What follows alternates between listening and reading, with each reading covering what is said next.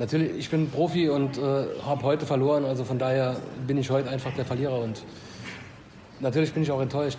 Das ist ganz normal.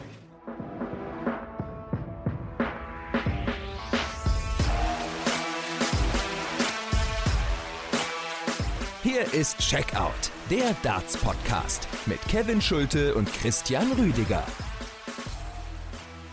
Wir erleben einen historischen Tag nach dem anderen bei der PDC Darts Weltmeisterschaft 2023 im Ali Pelli die Halbfinals. Sie sind gespielt am Abend des 2. Januar. Das Finale steht fest. Michael van Gerven wird treffen auf Michael Smith. Der unglaubliche Lauf von Gabriel Clemens vom Bully Boy gestoppt. Was für ein Turnier. Hier ist der vorletzte tägliche Podcast von Checkout, der Darts Podcast baut bei Sport 1. Ich bin Kevin Schulte und begrüße natürlich Christian Rüdiger. Schöne Grüße nach London, Kevin. Hallo. Ja, Grüße zurück und äh, wie immer natürlich die Info. Der Podcast auf äh, sämtlichen bekannten Podcast-Plattformen abrufbar. Natürlich bei unseren äh, Freunden von äh, Sport 1 und während der Weltmeisterschaft eben täglich. Aber auch vielleicht mal ähm, die Info an alle neuen Hörerinnen und Hörer, die jetzt während des Turniers dazugestoßen sind. Also wir begleiten das Darts ja wirklich wöchentlich über das gesamte Jahr hinweg und da seid ihr natürlich herzlich eingeladen, dann auch einzuschalten. Gut, ich würde sagen, wir können ja direkt mal reingehen in diesen Abend. Es war aus Darts deutscher Sicht der nächste historische mit dem erstmaligen Halbfinale eines Deutschen Gabriel Clemens gegen den Bully Boy Michael Smith. Wie und wo hast du es geguckt? Hast du dir die Deutschlandfahnen auf den Tisch gelegt und noch irgendwie die besonderen WM-Utensilien rausgeholt oder wie lief es bei dir? Dafür müsste ich welche besitzen tatsächlich. Also ich habe kein schwarz-rot-goldenes äh, schwarz-rot-goldenes Accessoire oder ähm, Kleidungsstücke äh, bei also mir zu Hause. Also nicht wie die Check 24 Familie. Äh, nein, das das nicht. Ich bin da ein bisschen äh, schlichter oder seriöser unterwegs zumindest, äh, was äh, das anbelangt. Geguckt habe ich es wie immer ähm, zu Hause bei mir auf der Couch und war von diesem Spiel auch angetan. Wenn man sich die, die Scoreline anguckt, 6 zu 2, wir gehen gleich noch ähm, intensiver in die Analyse, würde man denken, okay, klare Sache für den Bully Boy. Aber gerade in der Anfangsphase, finde ich, hat sich Gabriel Clemens gut verkauft, hat auch hinten raus immer wieder versucht, Ak Akzente zu setzen, hat wirklich gekämpft, hat nicht aufgegeben und deswegen sieht es jetzt vom Ergebnis her klar aus. Vom Spielverlauf her muss man sagen, war es jetzt nicht so ganz, wie das Ergebnis es vermuten lässt. Und da muss man auch sagen, man kann da wirklich ein rundum gelungenes äh, Fazit dann auch ziehen oder auch eine Bilanz machen bei Gabriel Clemens. Der hat sich super verkauft, der hat gekämpft, der hat tolle Darts gespielt. Das war ein guter, ein sehr guter Halbfinalauftritt von ihm und allgemein eine grandiose WM. Äh, definitiv. Also auch dieses Ausscheiden, alles andere als eine Schande. Er hat auch hier gut gespielt, hat seinen Standard jetzt auch im fünften WM-Match äh, tatsächlich nochmal konservieren können, halten können und das war richtig, richtig gut. Und Michael Smith, da entwickelt es sich so ein bisschen zum Gesetz der Serie. Jedes zweite Spiel dann wirklich überzeugend gegen Rafferty, ein Whitewash gelandet, gegen Martin Schindler richtig gestruggelt, gegen Joe Cullen überragend gespielt, dann äh, dieses wirklich schlechte Match gegen Bunting, da muss er eigentlich rausgehen und Jetzt eben ein überragender Auftritt im Halbfinale gegen Gabriel Clemens. Natürlich aus Sicht des Deutschen ein bisschen unlucky, ne, dass er hier in einen so entfesselt aufspielenden Michael Smith reingelaufen ist. Wir können ja mal äh, chronologisch durch diese Partie gehen. Satz Nummer eins: Michael Smith durfte anfangen checkt in insgesamt, was waren es, 14 Darts. Gabriel Clemens aber auch vom Scoring her wirklich gut dabei. 140, 137, dann 40 dazwischen, aber noch eine 180 gespielt. Also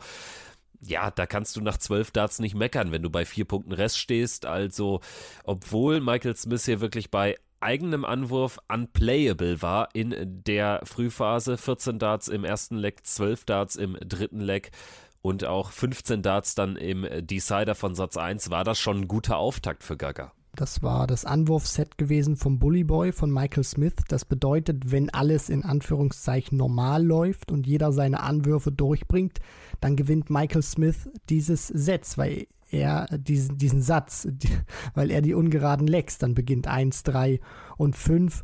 Und diese Anfangsphase hat mir sehr gut gefallen, sowohl von Gabriel Clemens als auch von Michael Smith.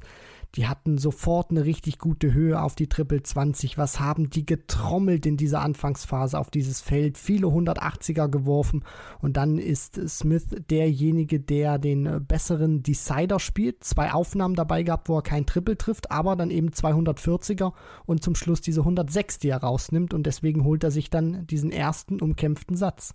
Und in äh, dem dritten Leck äh, von, nee, in dem vierten Leck von Satz 1 haben wir natürlich auch so ungefähr 30, 45 Sekunden erlebt, die waren komplett geisteskrank. 180, 180, 177, das war eine Frühphase. Wahnsinn, wie die die Trippelfelder bearbeitet haben. Gabriel Clemens stand nach sechs Darts auf 144 Punkten Rest, also auf 9 Dart Kurs, aber wie alle anderen auch in dieser Woche ähm, hat es dann ab dem siebten Dart nicht mehr funktioniert mit dem Triple. Michael Smith aber auch wirklich mit vier perfekten reingekommen, also insgesamt waren das zehn perfekte Darts am Stück in diesem vierten Leck fantastisch. Am Ende ist es ein Elf-Data für Gaga Clemens.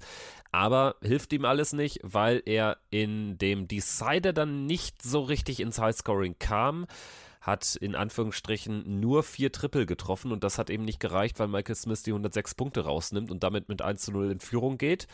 Und trotzdem Gabriel Clemens dann auch wirklich mit einem guten zweiten Satz, nachdem er schwach begonnen hat. Also Michael Smith direkt mit einem Break, legt dann einen weiteren Elf-Data nach und in dem Moment dachte ich, oh, jetzt muss Gaga ein bisschen aufpassen, aber er spielt den hinten raus wirklich klasse, den Satz, profitiert aber auch von insgesamt vier verpassten Darts auf die Doppel vom Bully Boy. Ja, das äh, musst du dann auch mit dabei haben oder auch mal so ein bisschen dieses Matchglück in der Frühphase dieser Partie, weil Smith genau das gemacht hat, was wir auch so ein bisschen prognostiziert hatten, beziehungsweise auch ähm, gesagt hatten, dass er das machen muss in dieser Partie. Er ist gut gestartet.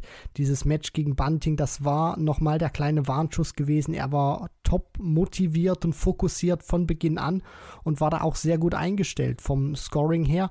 Und dass Gabriel Clemens diesen Satz gewinnt, spricht äh, für den Deutschen. Ich meine, er liegt mit 0 zu 2 in den Lecks zurück. Dann hat Michael Smith die schon von dir angesprochenen Set-Darts, bekommt dann aber auch Problemchen auf die Doppel und dann knipst er eben im Decider äh, diese 64 äh, Punkte dann nicht aus, lässt dann äh, nochmal den Dart liegen und Gabriel Clemens ist dann eben da und sagt Danke auf der äh, Doppel 16, nachdem er zuvor die 143 Punkte fast gecheckt hätte. Also das war wirklich auch von der Dramatik her eine sehr intensive, nervenaufreibende Anfangsphase und Gabriel Clemens war voll drin in diesem Match und alles in der Reihe nach den ersten beiden Sätzen. Ja, und genauso ging es dann auch weiter. Satz 3 allerdings äh, vom Standard ein deutlich schwächerer Satz. Also da stehen beide dann nur ungefähr bei 90 Punkten, sodass wir hier über 18, 17 Data etc. pp. sprechen. Auch mal 19 Data dabei. Aus deutscher Sicht bitter, dass Gabriel Clemens im Decider die 116 Punkte nicht checken kann. Triple 1919 und dann hätte es top sein müssen. Er landet aber deutlich zu kurz und Michael Smith kann diesen Satz sich irgendwie nach Hause zittern. Das war dann natürlich schon der erste richtige Big Moment oder ja im Prinzip der nächste Big Moment, weil es erneut erst in äh, Decider entschieden wurde, dieser Satz. Ja, auch hier hat Michael Smith dann im äh, vierten Leck ein bisschen was ausgelassen, wo er die 78 Punkte nicht auschecken kann, da zwei auf der Doppel 12 verpasst. Das war so die Phase, wo er Problemchen gehabt hat auf die Doppel und wo Gabriel dann auch seine Chance äh, genutzt hat, war dann auch wieder da, holt sich das, das 2 zu 2 in 19 Darts, jetzt auch nicht herausragend, trotzdem musst du solche Lecks auch mitnehmen und dann ging es wieder in den Decider, in den dritten, also die haben die Anfangsphase komplett ausgenutzt, was die äh, Spiellänge angeht von den Sätzen. Und dann ist das ja einfach auch unglücklich. Ich meine, Michael Smith äh, verpasst da wieder 64 äh, Punkte, die er erstmal nicht ausbekommt. Wieder den einen auf Tops. Und wenn Gabriel Clemens dann diese 116 Punkte mitnimmt, nachdem Smith diesen Data verpasst auf Tops, das wäre ja, kein Neckbreaker gewesen, aber das wäre eine schallende Ohrfeige für den Bully Boy in der Situation ähm, wirklich auch gewesen. Und dann gehst du damit 2 zu 1 Sätzen in Führung, dann hast du dein Anwurfset, kannst potenziell auf 3 zu 1 erhöhen. Das war so ein Dart, der war für den weiteren Matchverlauf nicht unwichtig gewesen. Wenn er den genutzt hätte, wer weiß, wie die Partie dann gelaufen wäre. Ja, das hat er später auch in der Pressekonferenz, da werden wir gleich nochmal in der Auswahl an O-Tönen reinhören, auch deutlich gemacht. Also viele Chancen hatte er ja nicht und die wenigen kleinen, die konnte er dann eben nicht nutzen. Es hätte wohl den ein oder anderen wirklich besonderen Moment dann gebraucht und das wäre einer gewesen. So also Michael Smith mit 2 zu 1 in Führung und Satz Nummer 4. Da ziehen die beide dann äh, vom äh, Niveau her deutlich an. Also das war wirklich dann richtig fantastisch. Da wurden wieder die 15 Darts, die 14 Darts etc. pp. ausgepackt am laufenden Band. Das war wirklich so ein richtig guter 100er Average von beiden. Und Gabriel Clemens zieht diesen Satz. Ganz, ganz wichtig, natürlich im Decider. Ja, also da hat Gabriel auch wieder Nervenstärke bewiesen. Das hat mir bei dieser WM hervorragend von ihm gefallen, dass er unter Druck auch mit den Top-Leuten mitgehen konnte, dass er da auch vom Scoring her on point da war und auch eine gute Körpersprache da gehabt hat. Nicht nervös geworden ist, sondern sehr viel Stärke und auch Ruhe ausgestrahlt hat und holt sich dieses sehr wichtige Set und äh, strahlt auch sehr viel Selbstbewusstsein danach aus. Bald die Faust zeigt auch Michael Smith, hey Junge, pass auf, ich traue mir das zu, dich hier auch rauszunehmen. Das war auch wieder ein ganz wichtiger Satz, dass er da ausgleicht, vor allem weil Smith auch ähm, neben dem Scoring und seinen Problemchen auf die Doppel immer gefährlich war, was die High Finishes angeht. Ich meine, der hat fünf in dieser Partie gespielt und der hatte allein nach den ersten vier Sätzen, die gespielt waren, drei Finishes über 100 gecheckt mit der 106 im ersten Satz, mit der 161 in diesem vierten Satz recht früh und die 144 hat er auch noch gespielt ähm, im Verlauf dieser Partie, also im, im Verlauf dieser ersten vier Sätze. Der war da wirklich sehr gefährlich und dass Gabriel da wirklich auf 2 zu 2 stellen konnte, das hat für ihn gesprochen. Dann allerdings geht der fünfte Satz ganz klar an Michael Smith. Das war allerdings auch sein Anwurfset, also erneut das Spiel in der Reihe geblieben. In diesem Set allerdings konnte es Gaga nicht in den Decider ziehen, aber Michael Smith hier auch wirklich klinisch fast, ne? Also 14 Darts, 12 Darts und dann waren es noch 15 Darts, glaube ich, noch ein weiteres Mal. Also wirklich ein toller Satz von Michael Smith. Ähm, ne, 13 sogar dann im, im dritten Leg da war nicht wirklich was zu holen. Allerdings eben, wie auch schon angedeutet, nicht so schlimm, denn es war nur in Anführungsstrichen der Satz vom Bully Boy. Bitter wurde es dann, dass aus deutscher Sicht Satz Nummer 6 verlo verloren ging.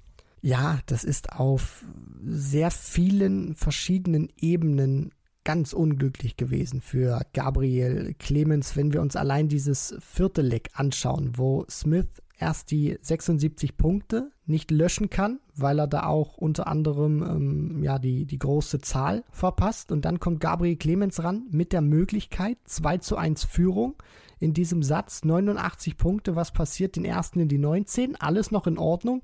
Und dann muss er in Anführungszeichen nur die große 20 treffen, um einen Dart für das Bullseye zu bekommen. Und was passiert?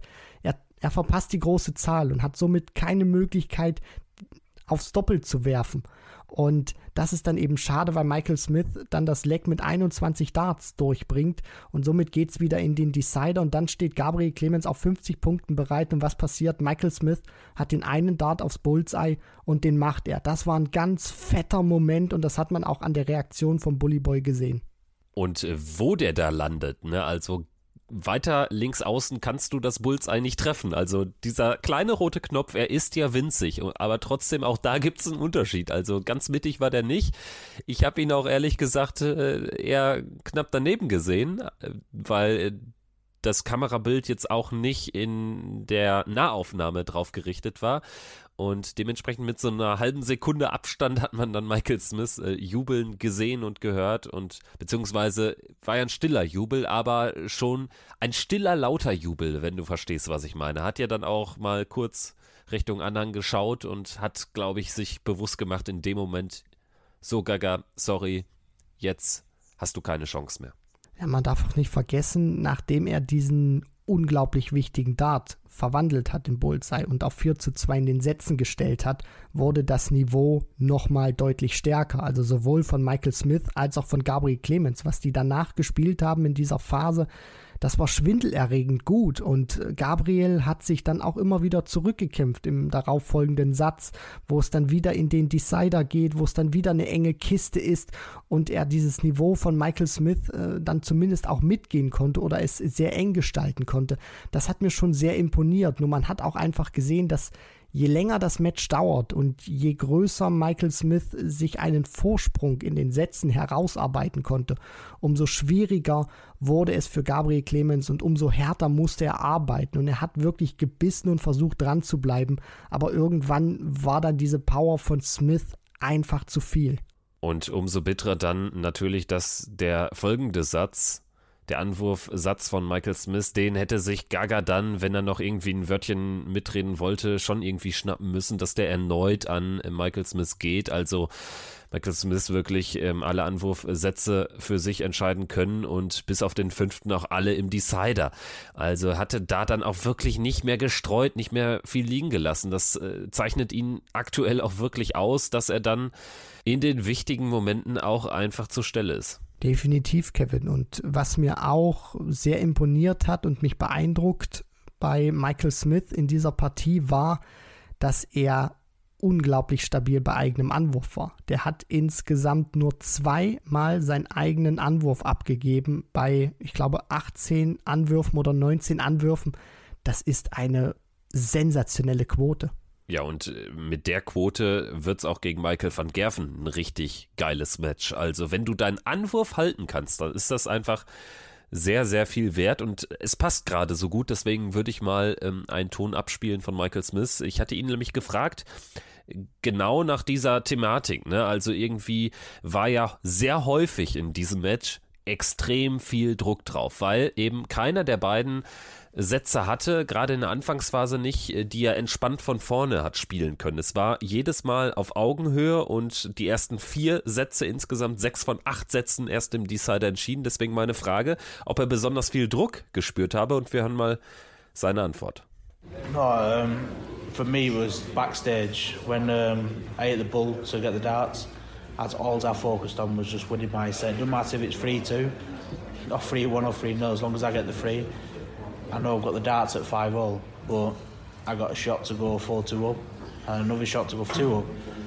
So that was the biggest thing for me. Just don't get, just don't lose my throw and just make sure you win the sets that you throw in.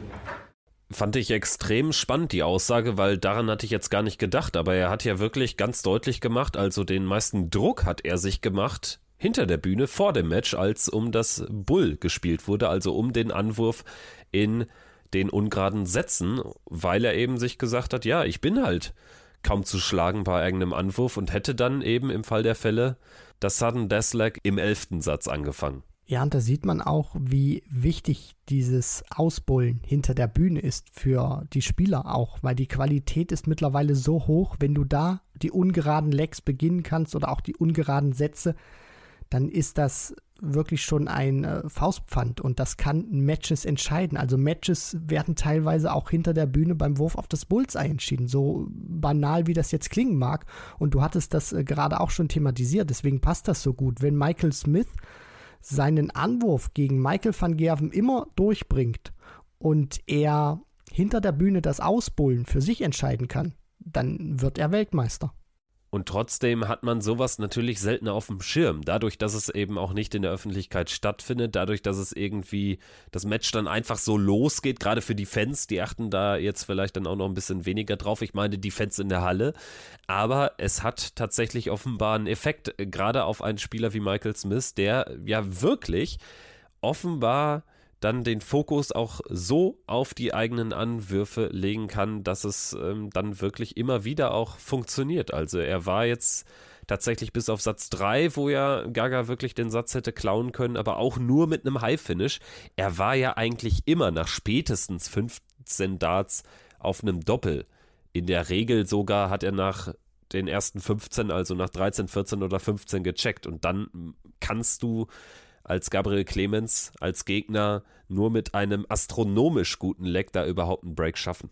Das ist absolut richtig, Kevin. Wenn du so ein Niveau dann auch spielst bei eigenem Anwurf. Wenn du einen Zwölfer spielst, ist uns allen klar, dann muss der Nachwerfer Neuner spielen. Und Michael Smith ist einer, wenn er so ein Niveau an den Tag legt, wie er das auch phasenweise äh, astronomisch äh, gemacht hat in einzelnen Sätzen gegen Gabriel Clemens, dann bist du nahezu äh, unschlagbar bei eigenem Anwurf. Und selbst wenn du dann konstant dich im Bereich 13, 14, 15 Darts, also fünfte Runde bewegst bei eigenem Anwurf, dann muss der Nachwerfer einen Zwölfer spielen, um ähm, dich breaken zu können. Und das ist einfach verdammt schwierig. Deswegen sind diese Anwürfe, auch wenn das Niveau sehr hoch ist, essentiell wichtig, um sich einen Vorteil zu sichern, um vielleicht auch mental so eine kleine Ruhe reinzubekommen, dass du einfach weißt, hey, ich bin bei eigenem Anwurf eine Bank, ich beginne die ungeraden Legs, ich beginne die ungeraden Sätze, ich ziehe das durch und dann ähm, gehst du mit einem guten Gefühl oder mit einem besseren Gefühl in die Partie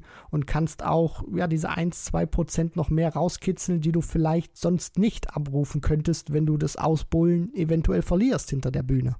Ja, und äh, zu den Schlüsselszenen in diesem Spiel habe ich Michael Smith auch gefragt und da hat er auch nochmal darauf aufmerksam gemacht. Natürlich war dieses Bull-Finish ganz, ganz wichtig zum 4-2, aber eben auch, dass er dann nochmal nachlegen konnte, den Anwurfset zum 5-2 auch nach Hause fuhr. I think for me the 1-6-1, because I did the bull, so when I was throwing for the 83 was, I'd already hit it, so it was like just keep focused, keep true to yourself.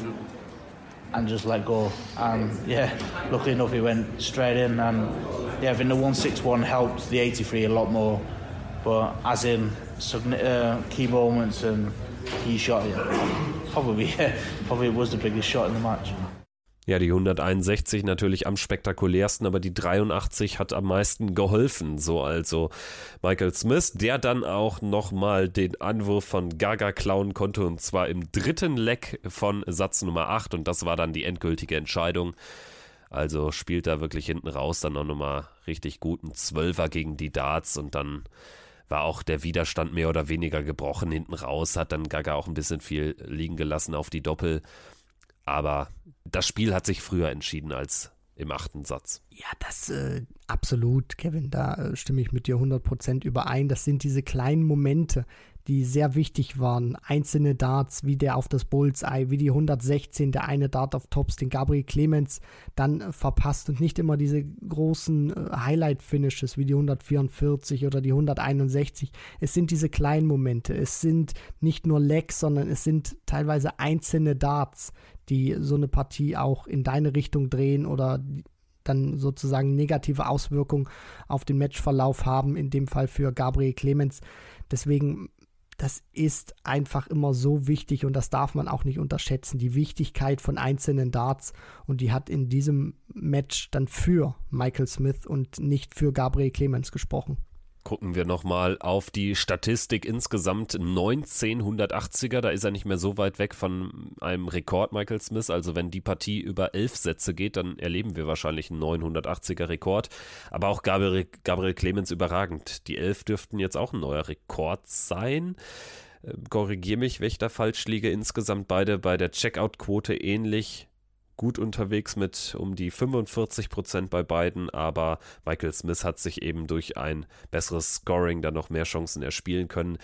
Es ist so ein bisschen so gekommen, wie wir im Vorfeld gesagt haben, Michael Smith darf nicht in diesen Modus aus dem Kallen-Match kommen. Dann hat Gabriel Clemens eine Chance, aber Michael Smith war top in Form, hat bärenstark gespielt, gerade bei eigenem Anwurf und dementsprechend geht es am Ende so in Ordnung und ich denke, man kann auch aus Sicht von Gabriel Clemens, man kann aus Sicht eines deutschen Darts-Fans aber natürlich gestärkt aus dieser WM gehen, aber auch jetzt ganz konkret aus diesem Spiel nicht allzu sehr enttäuscht. Also wenn man irgendwie das Gefühl hätte, Smith hat nicht so das gezeigt, hat irgendwie so gespielt wie gegen Bunting, dann wäre es, glaube ich, viel, viel bitterer und dementsprechend kann man es locker sehen, verhältnismäßig.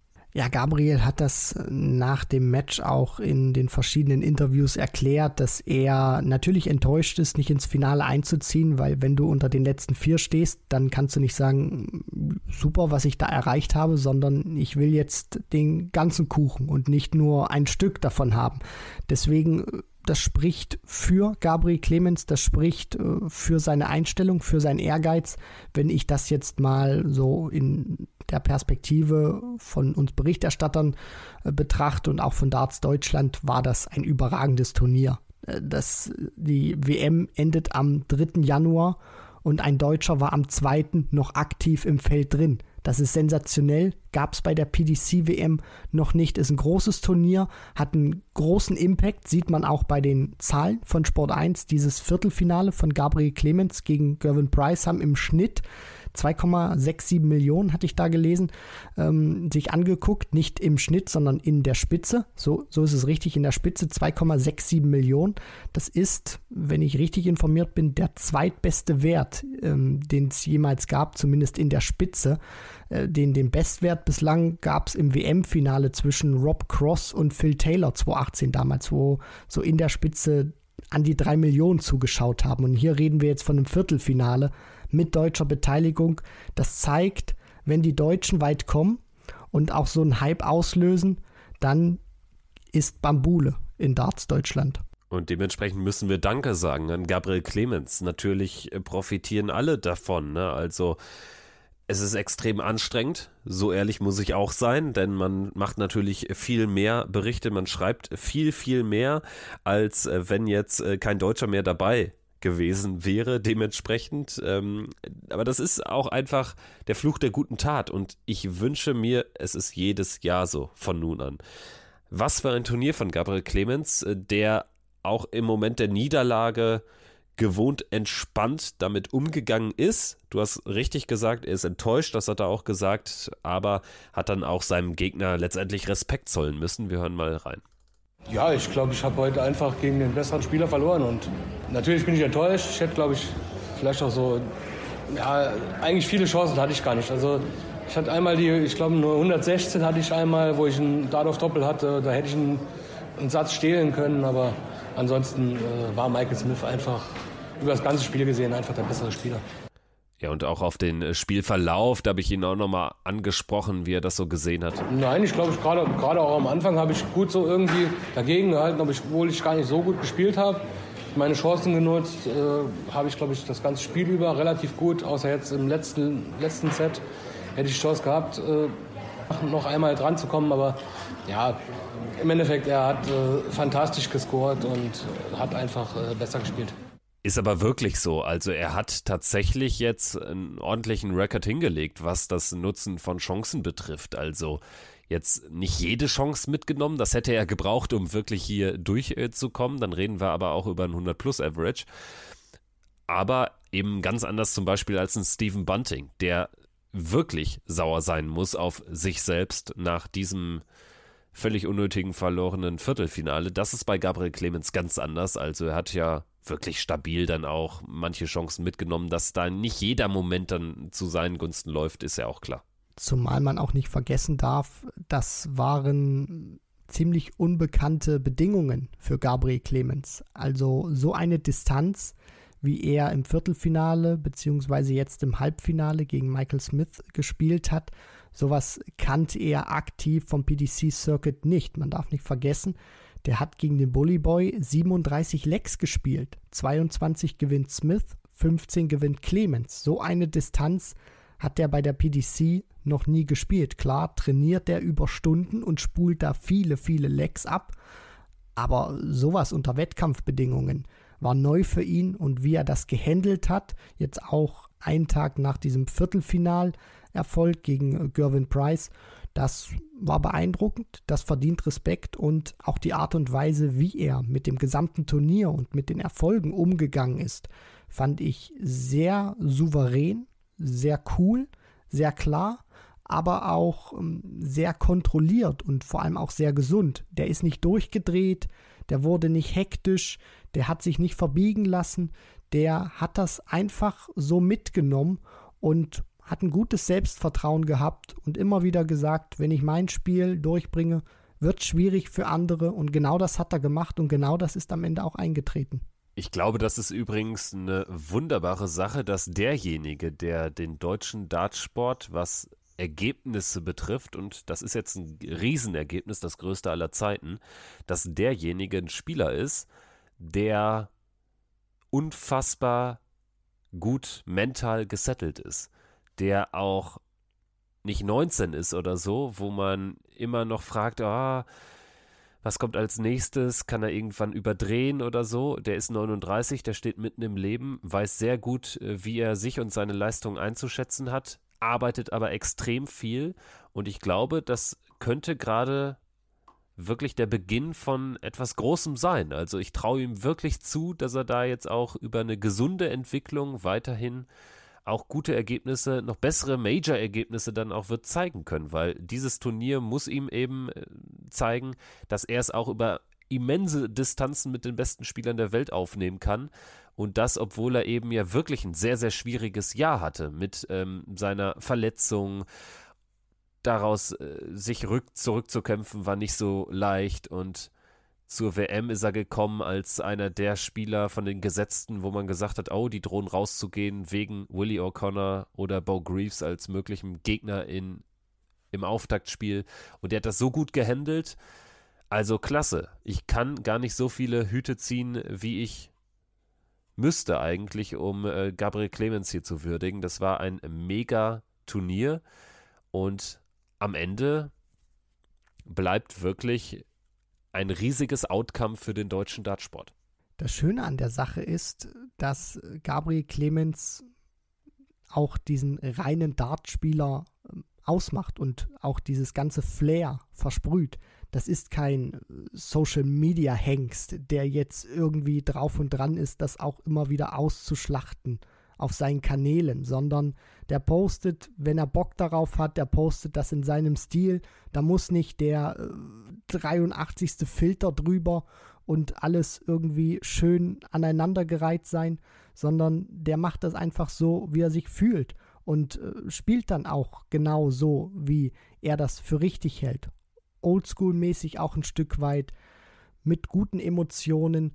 Das ist ein gutes Gesamtpaket, glaube ich, äh, was er da an den Tag legt und ob ihm das jetzt Auftrieb gibt, das wird das nächste Jahr oder das kommende Jahr, wir sind jetzt schon in 2023, auch zeigen. Ich glaube, auf der Pro Tour war er so oder so sehr stabil. Da kann er vielleicht noch ein paar mehr Halbfinals oder Finals spielen. European Tour wird er sich sicherlich vornehmen, jetzt nach dem Halbfinale öfter einen Sonntag auch zu erreichen, wenn er sich dann, ähm, wenn er da auftritt. Und bei den Majors ist jetzt eben die große Frage für ihn. Wie läuft es dann eben äh, dort? Das ist so die alles entscheidende Frage, ob er jetzt daraus auch einen Mehrwert ziehen kann. Ich bin aber sehr positiv gestimmt, dass ihm das einen Auftrieb geben wird und dass wir einen Gabriel Clemens sehen werden in 2023, der den nächsten Schritt dann auch in seiner Entwicklung macht. Ich habe ihn auch gefragt natürlich danach, hat er sich irgendwie schon was Besonderes vorgenommen? Ziele 2023 von Gabriel Clemens. Also da hat er auch, ich sag mal, typisch geantwortet. Das ist ja so seine Art, wie er das macht. Dieses Jahr will ich äh, mich weiter stabilisieren. Ich habe, glaube ich, das letzte halbe Jahr ganz gut gespielt und das ist jetzt so das Ziel, dass ich da weiter dran arbeite und mich weiter verbessere. Und ähm, ja, ich habe ein gutes Team um mich und ich glaube, äh, wir haben noch einiges vor. Genau das meine ich eben. Also er ist kein Mann der großen, der lauten Worte, aber das heißt ja nicht, dass er irgendwie ambitionslos ist. Im Gegenteil. Das äh, weiß ich auch, also dass Gabriel Clemens extrem viel gemacht hat, extrem viel gearbeitet hat. Er ja auch wirklich immer Wege sucht, äh, sein Spiel noch zu verbessern, die nicht jeder findet. Also auch äh, Stichwort Mentaltraining, da macht er ja auch, äh, geht er auch seine eigenen Schritte. Und ich glaube, genau so musst du es jetzt auch weiter angehen. Ne? Also er hat jetzt auch ernten können, weil die 100.000 Pfund Preisgeld, die müssen wir auch noch erwähnen, das ist im Prinzip so viel, als hättest du die PC Finals oder die UK Open gewonnen. Das bringt dir auch mal richtig nochmal schön Sicherheit. Ne? 100.000 Preisgeld, das ist schon saftig. Und dementsprechend, Gaga, großartig, ne? Ich würde es genauso weitermachen und äh, wir werden das Ganze natürlich auch begleiten und sind vor allen Dingen jetzt natürlich gespannt, ob da ja vielleicht sogar eine Premier League Teilnahme winkt. Den Ton, was er dazu sagt, würden wir euch jetzt aber noch ein bisschen vorenthalten, denn wir wollen am Ende der Folge über die Premier League sprechen. Gerne, Kevin. Machen wir das. Das ist, glaube ich, ein äh, guter Abschluss. Ähm dieser Folge dann auch, weil wir im Prinzip nur noch den einen Tag dann haben mit dem Finale.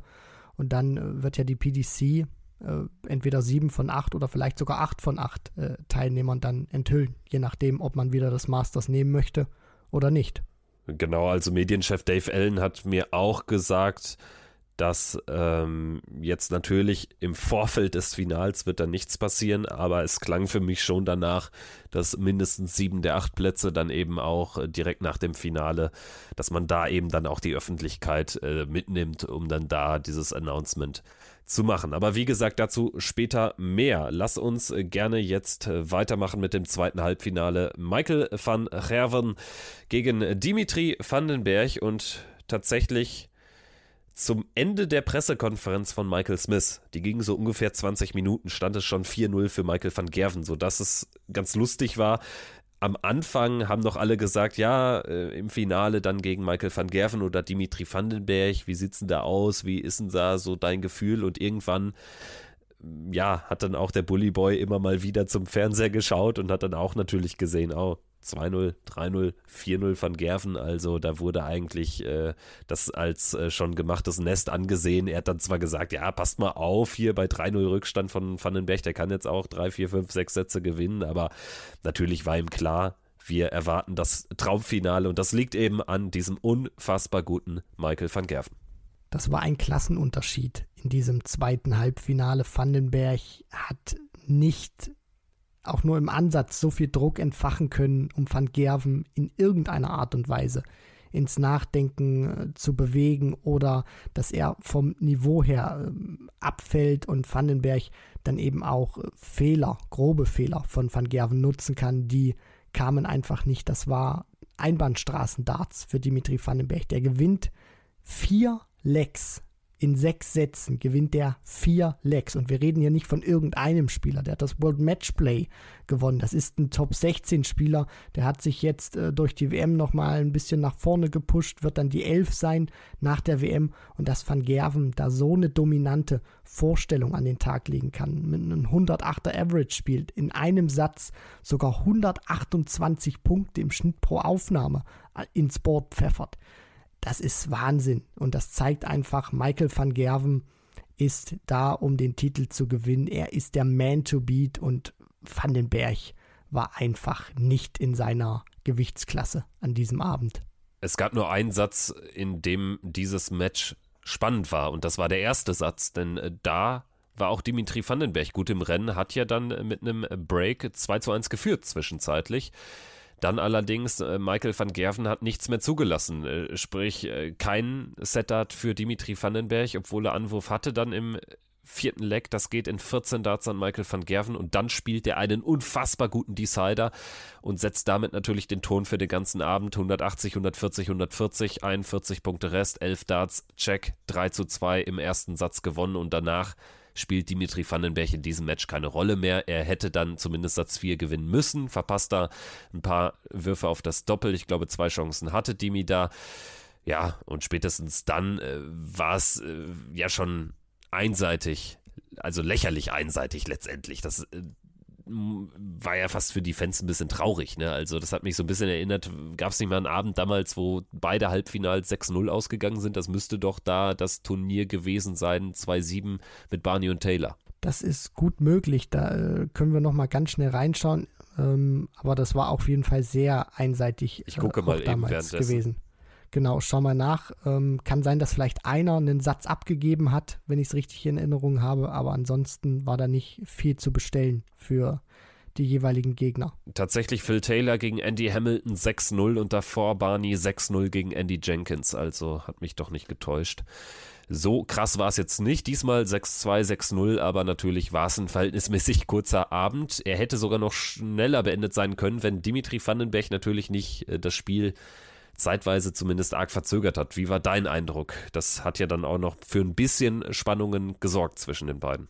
Ja, Dimitri hat vom Rhythmus her etwas variiert, weil er gemerkt hat, seine Leistung an diesem Tag reicht nicht, um diesen Van Gerven zu schlagen. Dann probierst du irgendwas. Du versuchst den Rhythmus in dem Fall zu verlangsamen, guckst, ob Van Gerven vom Niveau her abfällt, ob er darauf reagiert ob sich das negativ auf das Spiel von MVG auswirkt, dann probierst du es vielleicht auch mal schneller, weil du merkst, okay, Van Gerven lässt sich davon nicht beeindrucken, aber vielleicht werde ich, wenn ich ein bisschen schneller spiele, besser in meinem eigenen Game.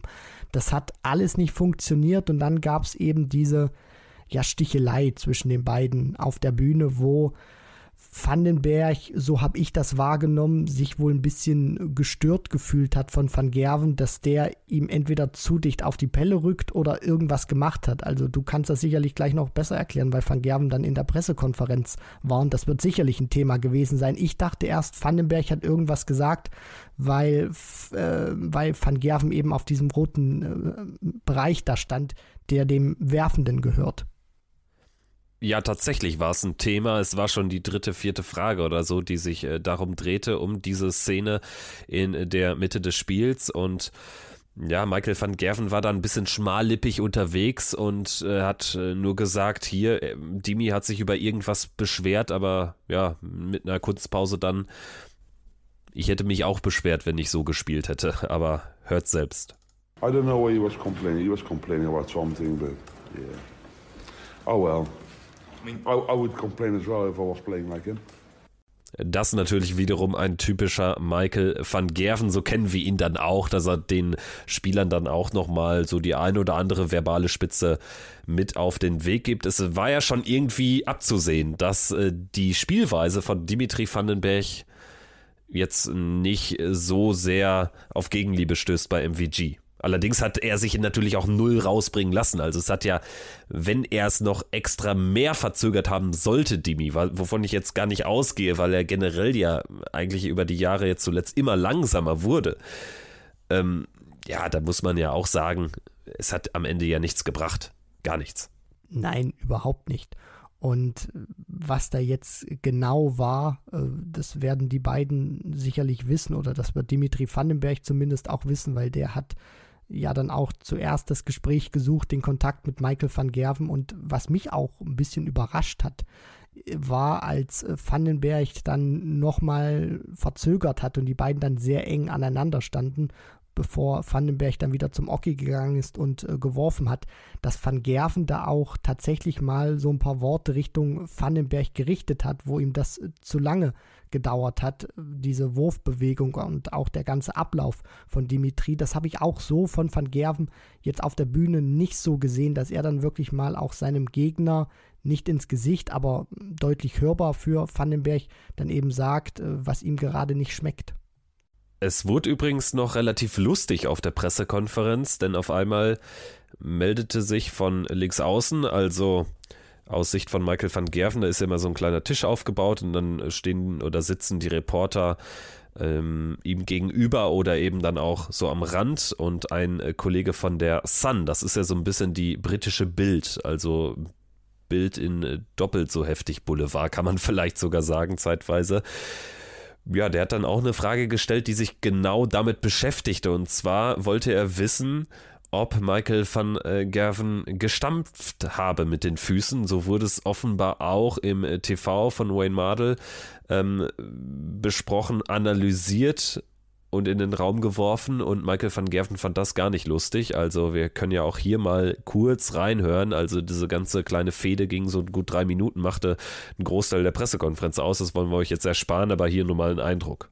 Uh, you, you, was you was listening to the commentary too much. That's why you're saying that. Okay. So he's accused you of stamping, which and your response no, no, no, no, You said he was accusing me of staying okay. in the exclusion zone, but that's not true. Okay. So if you want to ask me something, get your facts right. That's fine. But what is your Good. response? You clearly weren't doing it. Were you doing that on purpose or not? What? Were you doing that on purpose or not? What did I do? Stamping that he's accused you of, presumably. Oh yeah, I was stamping. I was stamping big time. I was trying to do it on purpose to put him off big. Yeah. When he slows you down, when, when he tries to slow you down, you've had that this time no, as well. The, you, the, if you want to if you want to try to get something what wasn't there really there, no problem. When someone's trying to slow you down, hmm? how do you react? Do you just throw your game, just not forget yeah. try to win. That's the only thing I can do. Gewoon stomme vragen zeg. Goh. Anyone wants to ask a sensible question? You done? Yeah, but you know they're stupid. No, just no, no, no, no, no. You're trying, you try, no, you're no, trying no. to create something. You try. Mike, I think the suggestion on TV was that it was for encroaching. You know, so yeah, on television. No, no, no, no. The guys on the guys on television know the rules, and he's just trying to. Empl- he's implying something. There's something different than actually the way how things went. I know that for a fact. He's, he's also asked just for your opinion. If you don't want to ask, move on to something.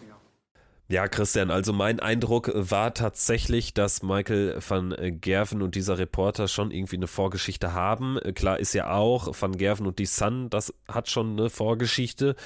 Also ähm, da ist Michael van Gerven nicht wohlgesonnen und schon als die Frage dann gestellt wurde, sie war jetzt wirklich nicht schlimm, merkte man, dass äh, Michael da keinen Bock drauf hatte. Zwischendurch hat sich dann auch Dave Allen dann eingemischt, wollte so ein bisschen die Wogen glätten und so, weil ähm, man lief äh, teilweise dann echt Gefahr, dass das so ein bisschen ausartet. Jetzt nicht, äh, dass es verbal laut wurde oder so, sondern dass man einfach aus dieser Nummer nicht mehr rauskam, weil beide so ein bisschen äh, bei ihrer Position verharrt haben ja, also Michael van Gerven hat da zumindest nochmal eine schöne Randgeschichte aufgemacht. Ja, das äh, Schöne an dieser Geschichte ist eben auch, dass du mit Van Gerven einen hast, der dann nicht klein beigibt, sondern der dann auch wirklich an seinem Standpunkt klebt und den auch vertritt und dann auch wirklich äh, sagt, das drei oder viermal, dann ist es zwar drei oder, drei oder viermal das Gleiche, was er hintereinander sagt, nur er vertritt dann eben sehr vehement, zumindest von der Stärke der Argumentation her, seinen äh, Standpunkt und will da auch überhaupt nicht äh, klein beigeben. Ist eine kleine nette äh, Randnotiz jetzt so zum Schmunzeln, auch so für die Außenstehenden.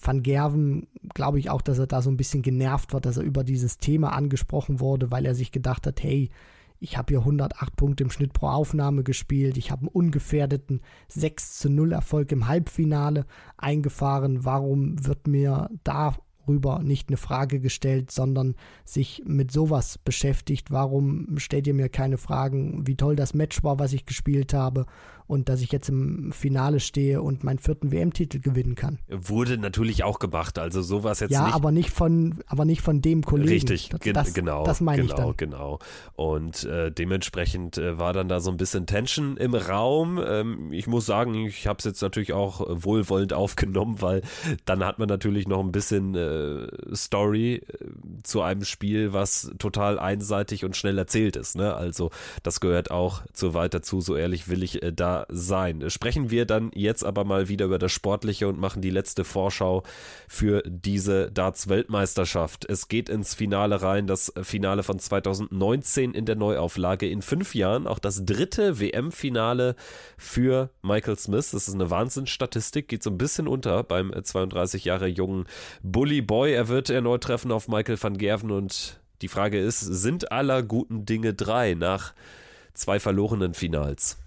Ist eine verdammt gute Frage. Die beiden haben sich sehr oft äh, gespielt in 2022, natürlich sehr häufig in der Premier League aufgrund dieses Formates. Die letzten drei Duelle gingen alle an ähm, den Bully Boy, äh, Michael Smith, sowohl zweimal Premier League als auch äh, US Darts Masters. Deswegen da will Van Gerven auch ein bisschen wieder was zurechtrücken, sicherlich. Und die Frage wird eben sein, wie wird der Bullyboy drauf sein? Welches Spiel wird er auspacken? Weil ich glaube schon, Van Gerven hat jetzt uns immer einen Standard gezeigt. Der wird ein gewisses Niveau nicht unterschreiten. Der wird dreistellig spielen. Und was kann Michael Smith jetzt ähm, eben zeigen? Das wird für mich die große Frage sein. Und ich würde es mir aus Sicht des Bully Boys natürlich wünschen, wenn jetzt aller guten Dinge drei sind, weil dann wäre er nicht nur zum ersten Mal Weltmeister, sondern er wäre auch zum allerersten Mal die Nummer eins der Welt und wäre dann in einem sehr, sehr elitären Kreis. Also das Build-up für dieses Duell ist äh, tatsächlich gigantisch, denn dass es hier um die Nummer 1 geht, das hat man so auch nicht jedes Jahr. Klar ist, Peter Wright in der Provisional Order of Merit im Live-Ranking die 1 wird die 2 sein nach der WM. Gervin Price die 1 vor dem Turnier, die 1 der Setzliste, ist nur noch die 4.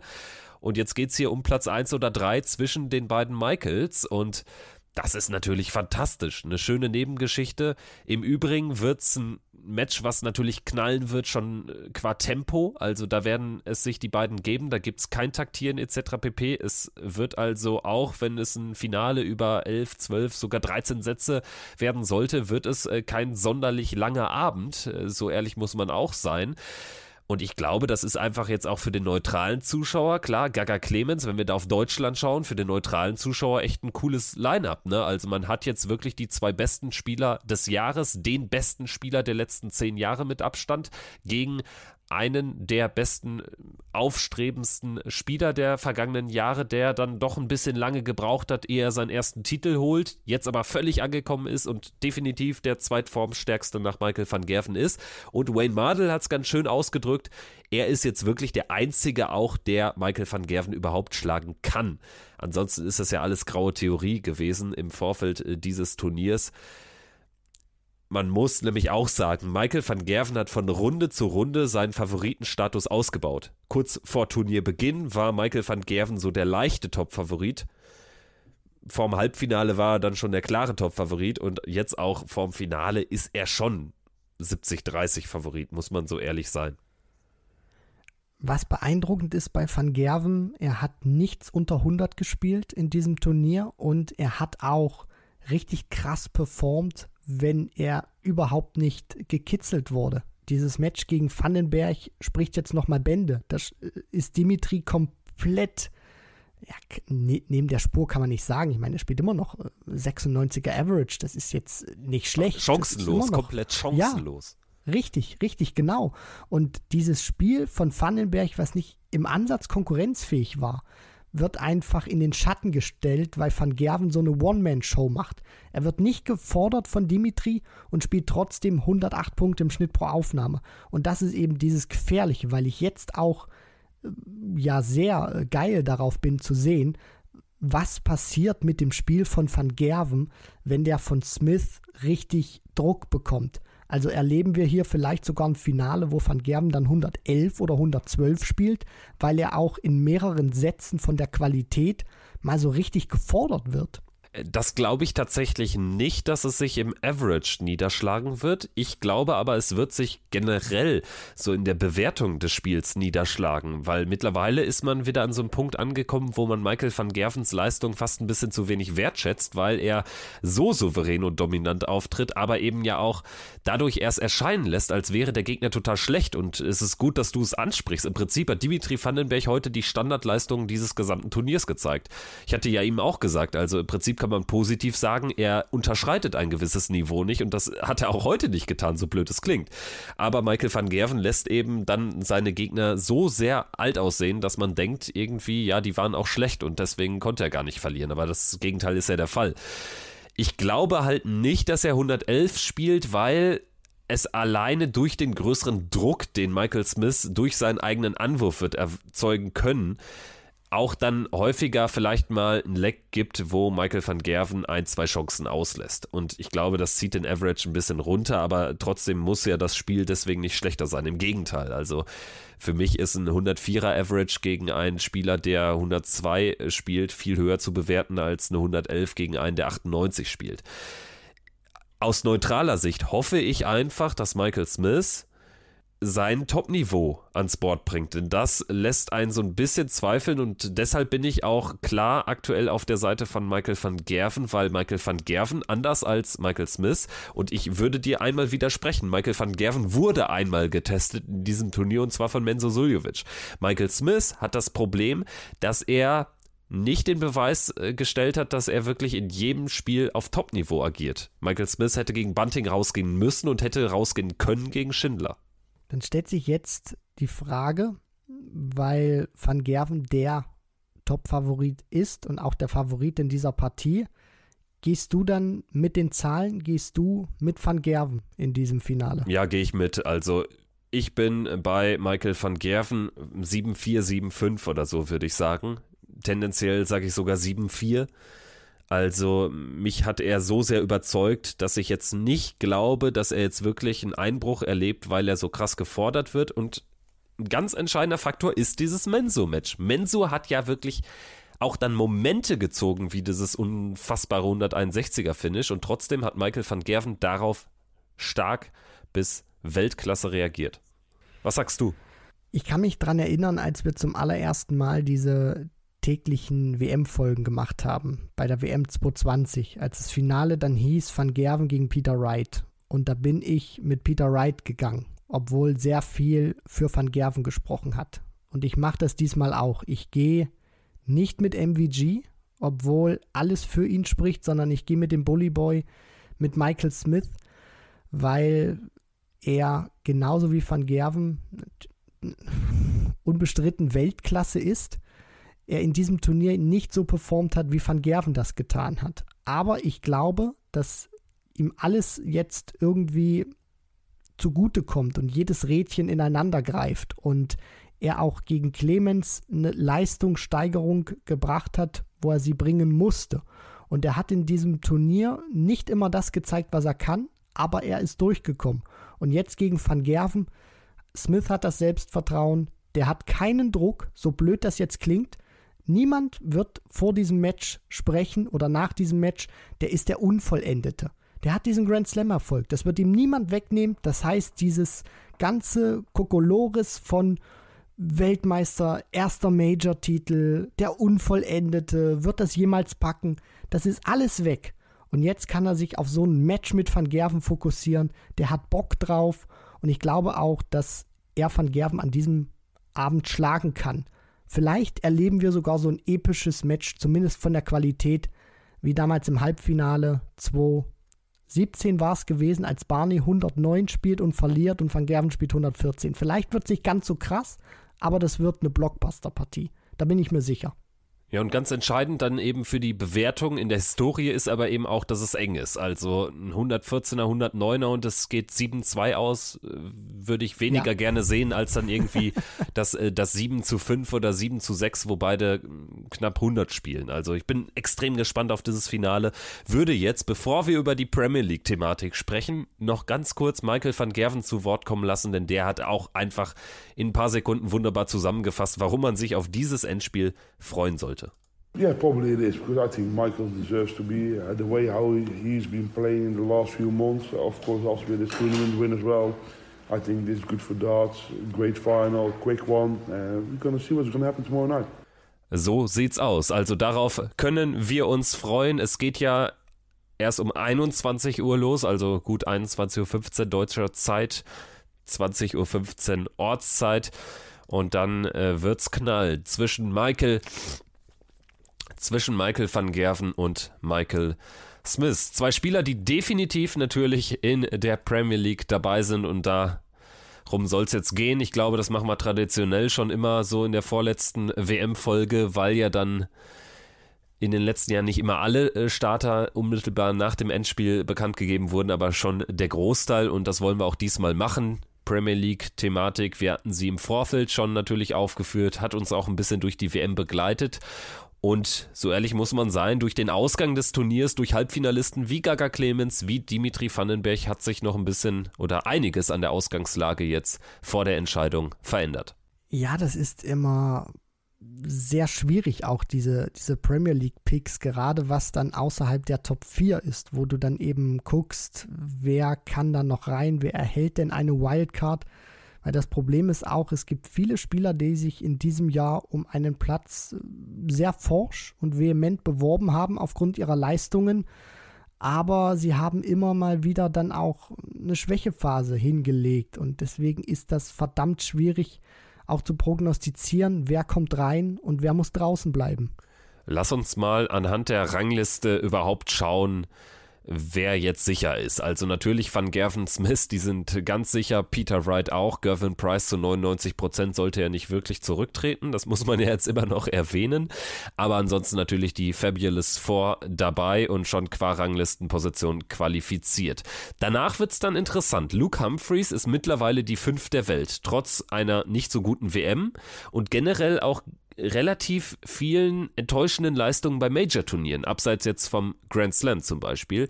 Aber bei ihm spielt natürlich auch extrem viel European Tour Geld rein, alleine 100.000 Pfund für vier Turniersiege in diesem Jahr.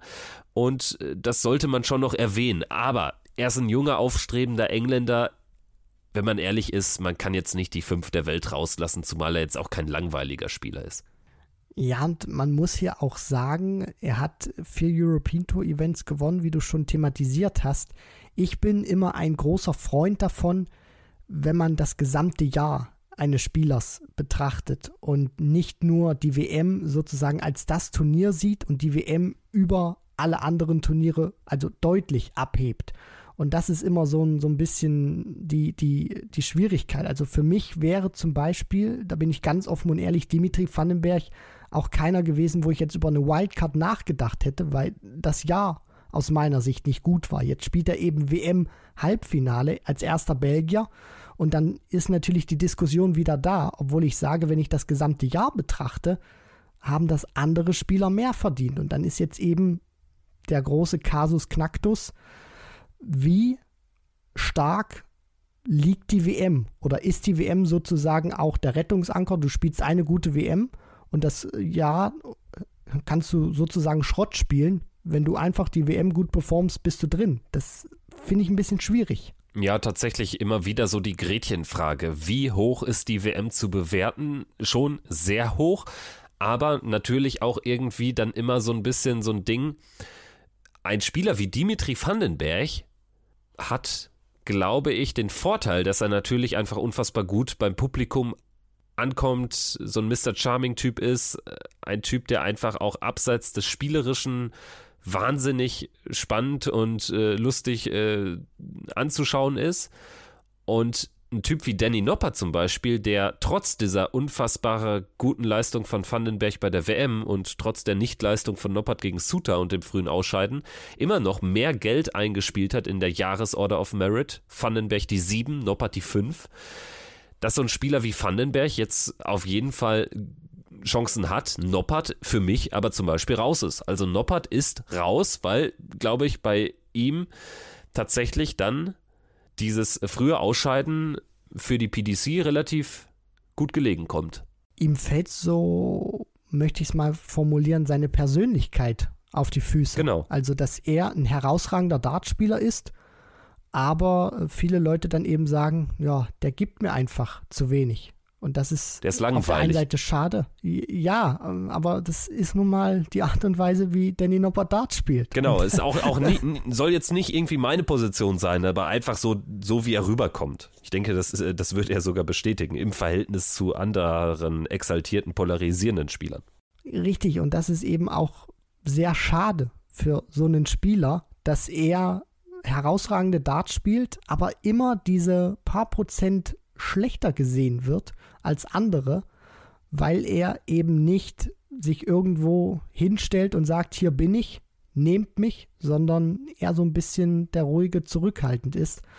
Und das ist eben sehr schade. Du würdest aber mitgehen, also Noppert können wir jetzt rauslassen aus den nächsten ähm, Gesprächen hier, aus den äh, Spekulationen. Ja, zumal man jetzt nicht vergessen darf, es sind noch vier Plätze, die ausgespielt werden, vorzugsweise drei. Wildcards werden vergeben, einer wird wohl noch ausgespielt beim Masters und da ich jetzt noch zwei, drei andere auf dem Zettel habe, würde ich Noppert rauslassen. Okay, und bei Humphreys, um ihn auch abzuschließen, würdest du sagen, ja, der kommt mit rein, so wie meine These ist?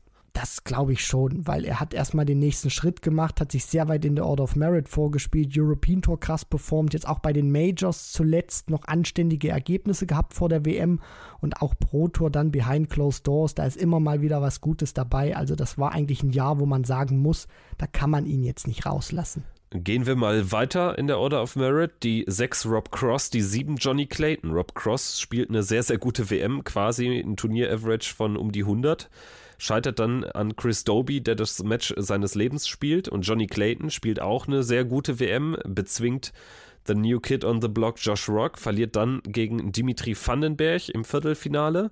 Wie sieht's bei den beiden Kandidaten aus? Gute Chancen, aber alles andere als sicher wäre so meine Überschrift. Cross hat gute Chancen. Sein Problem ist, dass er in diesem Jahr nicht äh, so das ganz fette Ding gewinnen konnte, wo er sich noch mal ein bisschen in den Vordergrund hebt. Von der Konstanz war das hervorragend, was er gemacht hat. Aber es wird ihm auf die Füße fallen, dass er eben ein Engländer ist und man jetzt mit Smith definitiv einen drin hat, mit Humphreys wahrscheinlich so einen jungen Aufstrebenden mit reinnimmt. Und dann ist eben das Problem, Aspinall hat sich sehr in den Vordergrund wieder gespielt, auch wenn er bei der WM früh raus ist. Und Joe Cullen, der hat bei den englischen Kollegen, auch bei der PDC und bei Sky Sports, glaube ich, deutlich mehr Kredit als ein Rob Cross, zumal er auch der amtierende äh, Runner-up ist bei der Premier League. Ich tue mich bei keiner anderen Frage tatsächlich so schwer wie welcher weitere Engländer wird reingenommen. Ich kann mir sehr gut vorstellen, dass es nämlich nur für einen der drei genannten reicht, weil sie Engländer sind. Tatsächlich, wie du sagst, Smith sowieso dabei, Humphreys sehr, sehr gute Karten sollte mit reingenommen werden erstmals. Und dann ist die Frage Cross, Cullen oder Espinel. Wade ist raus, logisch. Der wird ja. nicht mehr dabei sein. Aber Espinel könnte ein bisschen auf die Füße fallen, dass er jetzt gegen Rock verloren hat, dass er jetzt eben bei der WM kein Faktor war. Auch medial nicht, weil er so früh raus war. Joe Cullen könnte so ein bisschen diese Klatsche gegen den Bully Boy auf die Füße fallen, wenn wir über die WM sprechen, aber für ihn spricht, dass er im Finale Stand ein Match statt hatte. Und dass er natürlich auch unfassbar gut ankommt, dann nehmen sich Espinel und Cullen aber nichts. Also wenn wir jetzt über die Walk-Ons gehen, wäre Cross raus. Wenn, er, ja. wenn wir darüber gehen, wer kommt bei den Fans am besten an. Cross rauszunehmen aus sportlichen Gründen geht aber schon mal gar nicht. Das geht am ehesten bei den anderen. Am ehesten wäre dann Kallen raus. Also, boah, ich tue mich hier so schwer, dass ich jetzt gar, kein, gar keine Entscheidung treffen kann. Aber würdest du mitgehen bei der, bei der Sache? Es wird nur für einen der, der drei reichen oder kannst du dir auch vorstellen, dass vielleicht zwei mitkommen? Dass man dann wirklich am Ende vier Engländer hätte? Ich kann es mir vorstellen, vielleicht auch mit dem Hintergrund, dass die PDC oder auch Sky Sports äh, so ein bisschen die alten Kräfteverhältnisse wieder herstellen möchte. Man hat bei jedem Argumente. Bei Cross hat man Argumente, man hat bei Aspinall Argumente mit zwei Major-Finals, man hat auch bei Cullen Argumente. Und äh, ich glaube, das ist auch den, den ähm, ja, äh, Verantwortlichen bei der PDC und bei Sky Sports auch irgendwie wichtig, dass man äh, ein paar Engländer dabei hat, um diese Vormachtstellung im Darts, die man mittlerweile abgegeben hat, nachdem Taylor weg ist, aber dass man die vielleicht so, so ein bisschen irgendwie noch wahren könnte und sich die ein oder andere Chance mehr noch erlässt, weil man eben dann ein paar Engländer mehr drin hat, als es vielleicht äh, ja richtig wäre.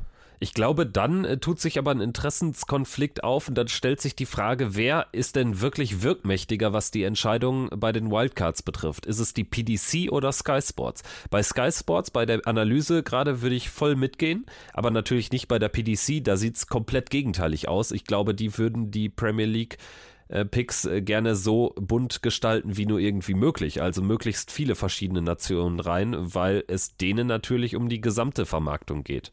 Das ist richtig. Und da hat man ja auch im vergangenen Jahr gesehen, wer da auch hätte reinrutschen sollen in diese Premier League. Stichwort Fallon Sherrock ich glaube, so wild wird es jetzt in diesem Jahr nicht werden, dass man irgendwie über Sherrock oder über Barney sprechen könnte. Es wird schon sich unter den Top 16 beziehungsweise bis Van Dyvenbode, da würde ich einen Strich machen, bis zu den Top 13 der Order of Merit dann ähm, einpendeln. Das wird schwierig werden, weil es sind nur sieben beziehungsweise acht Plätze.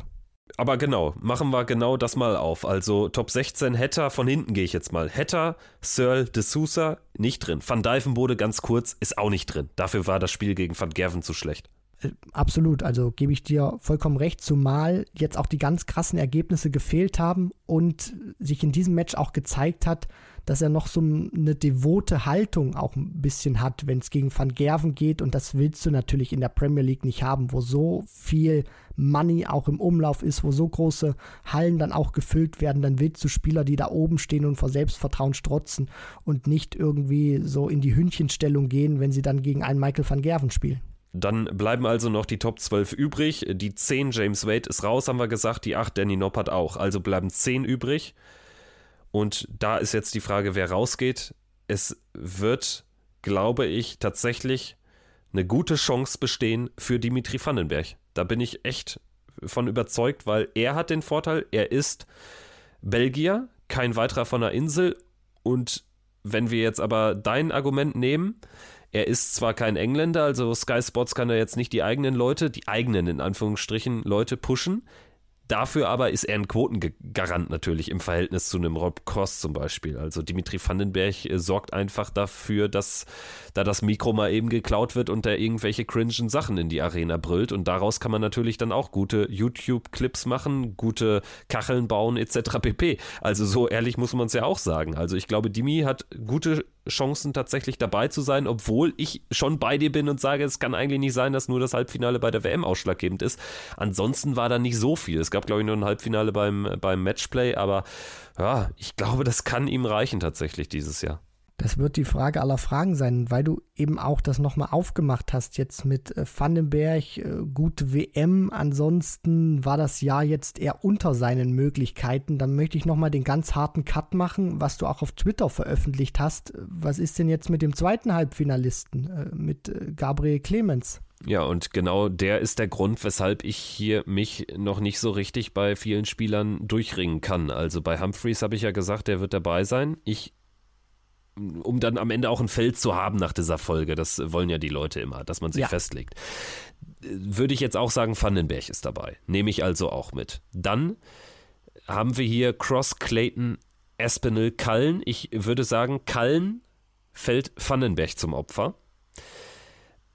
Espinel fällt die WM zum Opfer, weil man jetzt, glaube ich, auch nicht nur diese, diese Young Guns, die irgendwie ganz wilde Walk-ons haben und ganz markige Sachen sagen, ähm, haben will. Und ich glaube, weil man sich auch ein bisschen Kritik entziehen möchte, nimmt man Rob Cross mit. Also die Top 6 werden dabei sein, weil ansonsten hätte man ein Problem gehabt, das auch ein bisschen zu verkaufen. Dann wären nämlich die Top 5 dabei, dann wäre aber die 6, die 7 Cross Clayton, die 8 Noppert nicht dabei gewesen.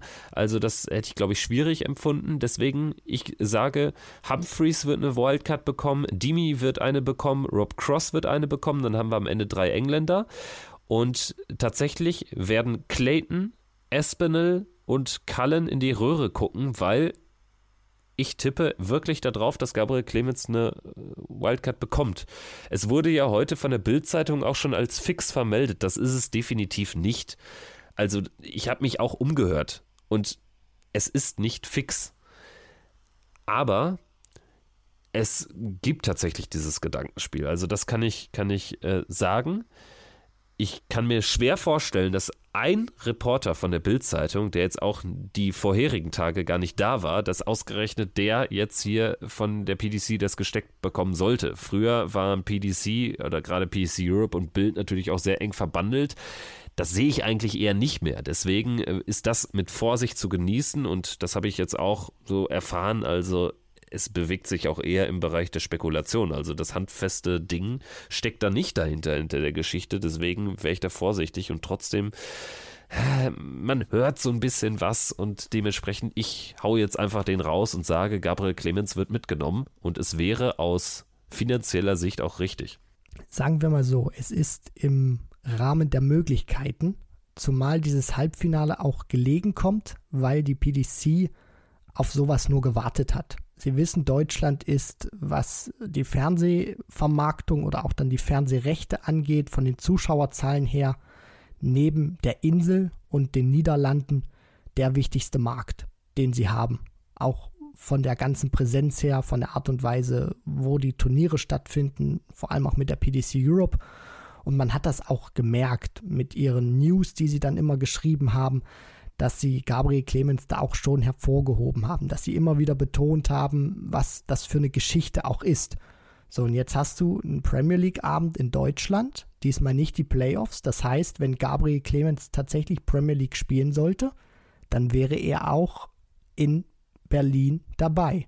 Und er würde mit den Besten der Welt touren.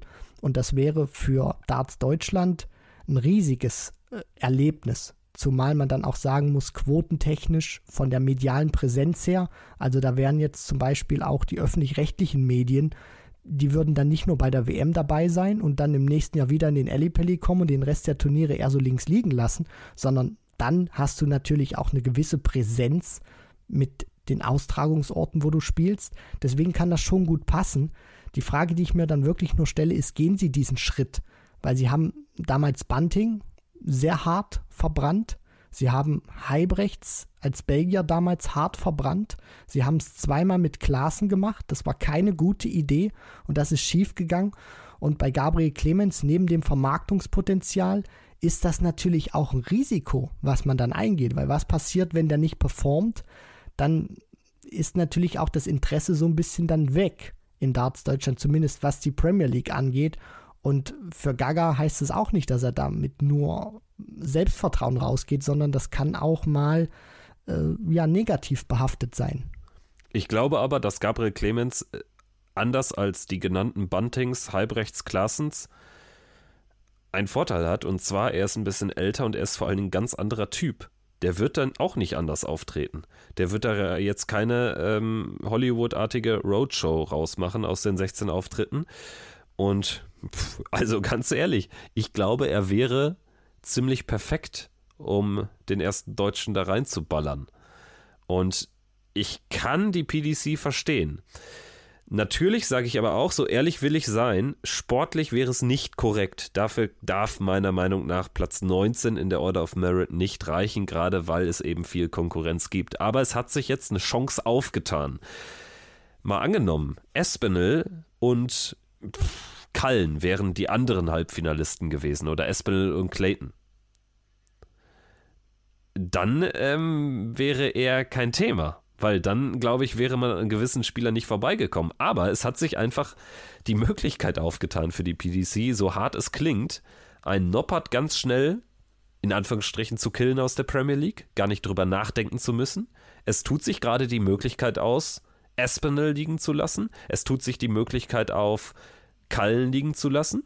Also verdammt viel Positives ist aus Sicht der PDC passiert, wenn man ganz hart formulieren möchte, ja, wenn man endlich mal die Chance sucht, einen Deutschen da reinzuballern. Also, das muss man wirklich sagen, so blöd es klingt. Also es gibt hier ein Szenario, das wirklich Gabriel Clemens in die Premier League bringt.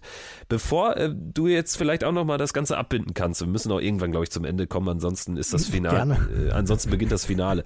Ähm, Gabriel Clemens habe ich natürlich darauf angesprochen, musste ich. Das ist journalistische Sorgfaltspflicht und wir hören da mal rein, was Gabriel Clemens selbst dazu sagt. Ja, nein sagen würde ich natürlich nicht, aber äh, ich glaube, das ist sehr, sehr weit, weit herbeigezogen und äh, ich glaube, das haben andere Spieler auch einfach mehr verdient als ich. Die entscheidende Frage zum Abschluss, Christian. Was bedeutet der Nachsatz, das haben andere Spieler mehr verdient? Weiß er schon, dass er da kein Thema ist? Ist es so ein typischer Gabriel Clemens-Satz, der einfach ehrlich ist, obwohl er gute Chancen hat, dabei zu sein? Oder wie interpretierst du das? Also ich entscheide mich für Letzteres, würde dir aber den Vortritt lassen jetzt auch in der finalen Interpretation.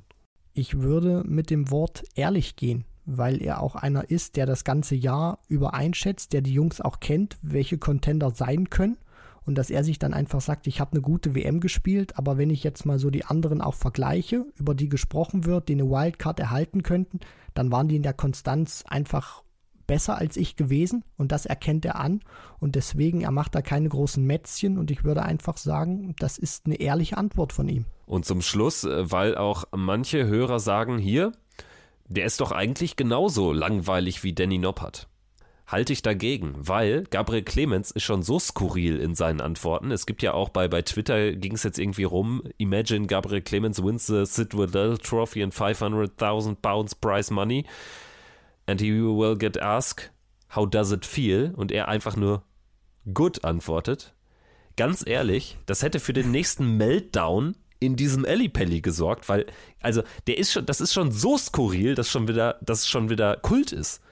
Und deswegen ist er auch so in, in so einer Langweiligkeitstabelle ganz weit entfernt von Danny Noppert und er hat den Vorteil, er spielt, er ist nicht die gleiche Nationalität wie ein Michael van Gerven. So ehrlich muss man auch da sein. Ne? Richtig. Also es sind ein paar Sachen, die sich auftun und vielleicht werden wir das dann heute, muss man besser sagen, dann schon erfahren. Ja, da hast du mir jetzt nochmal einen mitgegeben, ne? Also, Christian Rüdiger ist jetzt auch langsam, glaube ich, müde. Genauso bin ich es aber auch. Also, ich glaube, das reicht jetzt auch. Wir sind hier schon bei fast eine Stunde zwanzig und ähm, ja, ich muss auch noch ein bisschen was machen. Aber das Gute ist, ein Finalabend hat natürlich keine Nachmittagssession. Insofern können wir da noch ein bisschen auspennen und ihr könnt die Zeit nutzen, diese Folge zu hören. Guten Morgen jetzt nach Deutschland zum Abschluss der Folge, wer es soweit gebracht hat. Respekt, danke fürs Zuhören und danke auch dir, Christian.